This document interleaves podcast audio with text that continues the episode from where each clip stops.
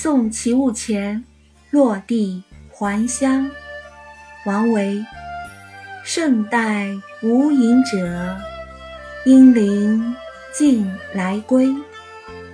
遂令东山客，不得不采薇。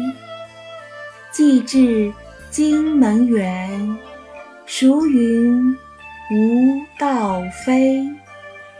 江淮渡寒食，经络逢春衣。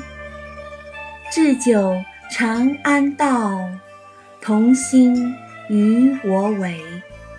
行当扶桂棹，未几拂荆扉。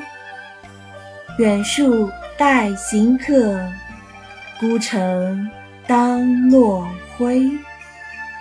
无谋事不用，勿谓知音稀。王维精通佛学，佛教有一部《维摩诘经》，是维摩诘向弟子们讲学的书。王维很钦佩维摩诘，所以自己名为维，字摩诘。这是一首老朋友落地，王维送别时安慰友人所作的诗。《其物前》是在公元七二六年。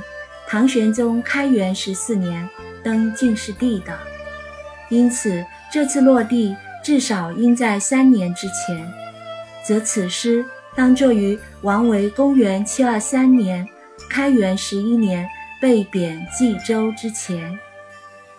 此诗围绕送友还乡，层层深入，娓娓道来。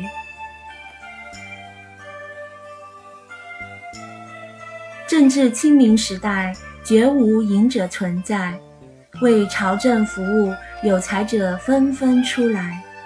就连你这个隐居东山的隐者，也不再效仿伯夷叔齐去采薇。你应是到京城朝廷门遥远难叩，那是命运不济，谁说无道不对？你将经过江淮去度过寒食节，到东京洛阳时滞留缝制春衣。我们又在长安城外设酒饯别，知心朋友如今又要与我分离。你行将驾驶着小船南下归去，不几天就可把自家柴门叩开。